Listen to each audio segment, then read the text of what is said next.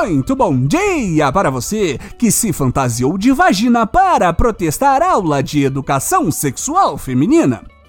Muito boa tarde para você que acusava de cafetão da miséria padre que presta assistência aos necessitados. E muito boa noite para você que consegue ser um grupo político tão incompetente que quase faz bolsonarista parecer sensato.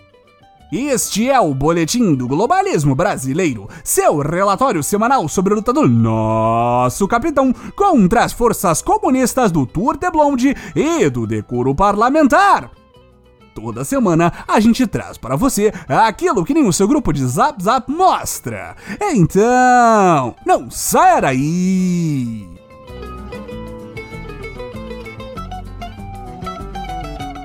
Todos sabemos que a traição faz parte do serpentário que é a política nacional.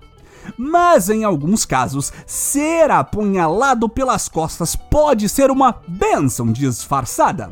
E nenhum exemplo demonstra como às vezes é melhor ter ex-aliados contra você do que no caso do MBL. Caso você tenha sido abençoado com o desconhecimento do Movimento Brasil Livre, o boletim vai acabar com sua sorte agora mesmo.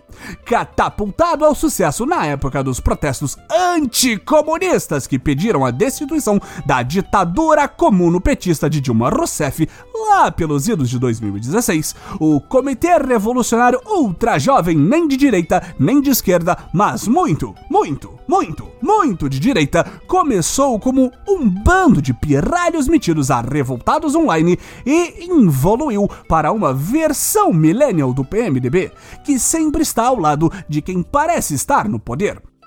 Nessa jornada isentona de quaisquer escrúpulos ou ideais, o grupelho já foi todo Eduardo Cunha, já apoiou o calcinha apertada João Dória e, é claro, embarcou de penetra no Titanic do bolsonarismo rumo ao iceberg da presidência do Brasil em 2018.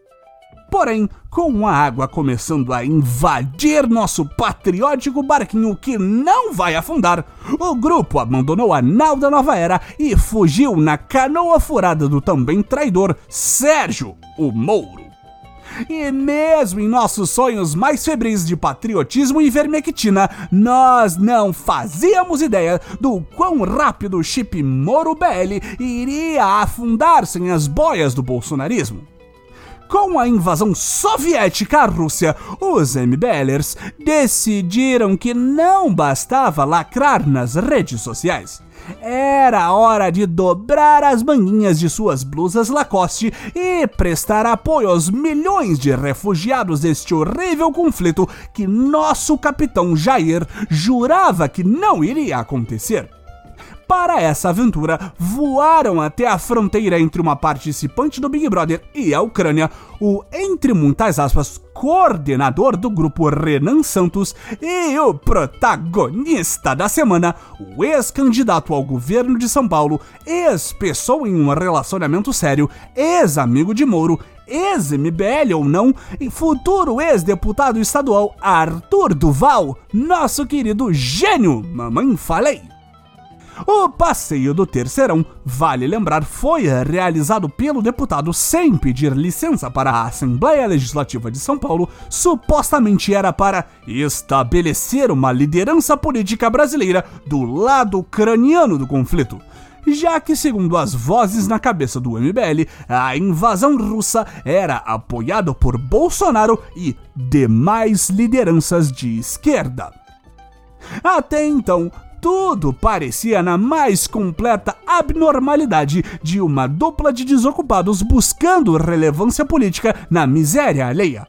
Mas o furdunço estava só começando entre uma e outra foto fazendo aquele ativismo bonito de Instagram, comprando material para soldados de um exército do estrangeiro e fingindo fazer coquetéis Molotov nos fundos de um bar a centenas de quilômetros do invasor russo mais próximo, Mamãe Falei percebeu o real potencial de uma crise de refugiados em um país do leste europeu.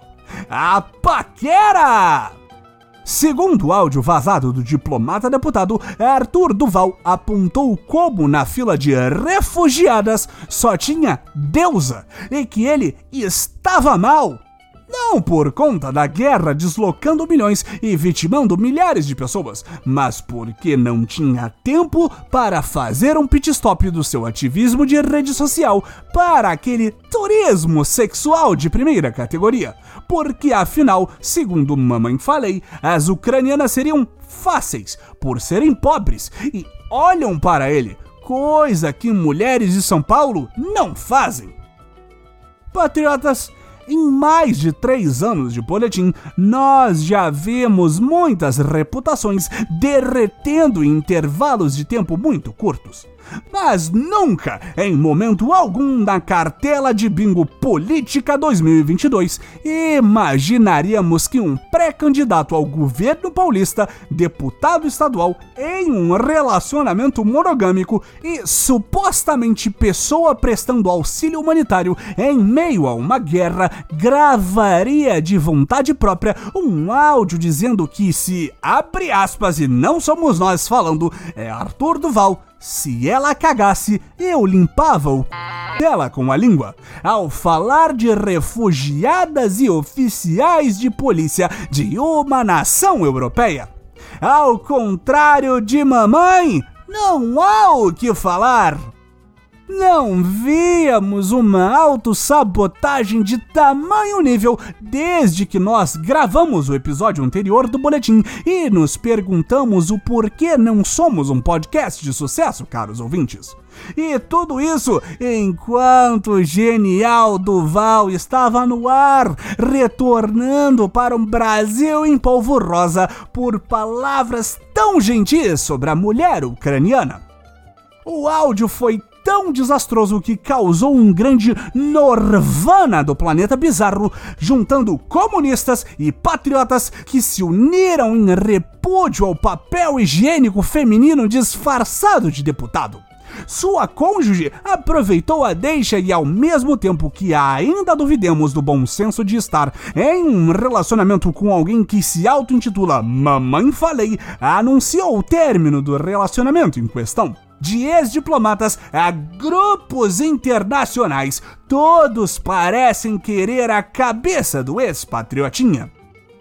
Enquanto escrevíamos este episódio, o genial deputado aterrissou em nossa pátria amada, com anúncios importantíssimos para a vida do brasileiro médio falar que não tomava banho há três dias, culpar sua fala criminosa na falta de amor da mulher paulista e, sob o risco de ter o mandato cassado, anunciar o fim da sua campanha ao governo paulista, chateando muito sua meia dúzia de potenciais eleitores.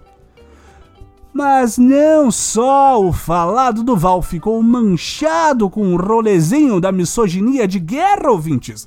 Quem não está nada feliz e nós estamos tentando disfarçar o sorriso enquanto gravamos isso é o desgraçado Moro.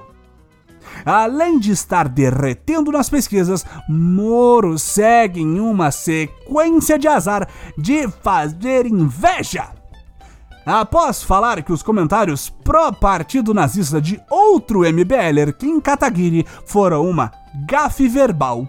Estar presente em uma fábrica enquanto um acidente vitimava dois funcionários em seu estado natal do Paraná, o Marreco de Maringá agora tem toda uma galeria de fotos ao lado de seu até então candidato para o governo de São Paulo, Mamãe Falei, para deletar das redes sociais.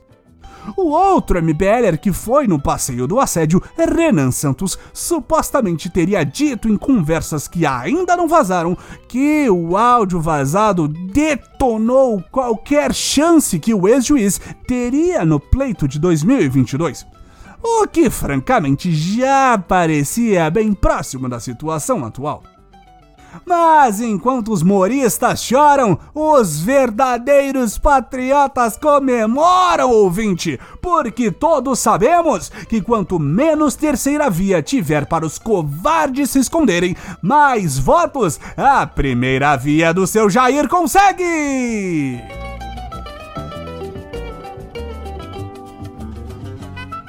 Esse foi o nosso Boletim do Globalismo Brasileiro para a semana de 8 de março. Envie sua sugestão ou crítica para o nosso perfil em boletimb no Twitter e fique ligado em nossas próximas notícias globalistas. Se possível, ajude a espalhar a palavra do Boletim avaliando nosso humilde programa no seu aplicativo de podcast preferido, cometendo um patriótico compartilhamento de nosso programa e considerando apoiar nossa campanha de financiamento coletivo em padrim.com.br Boletim do Globalismo Brasileiro. Tudo junto.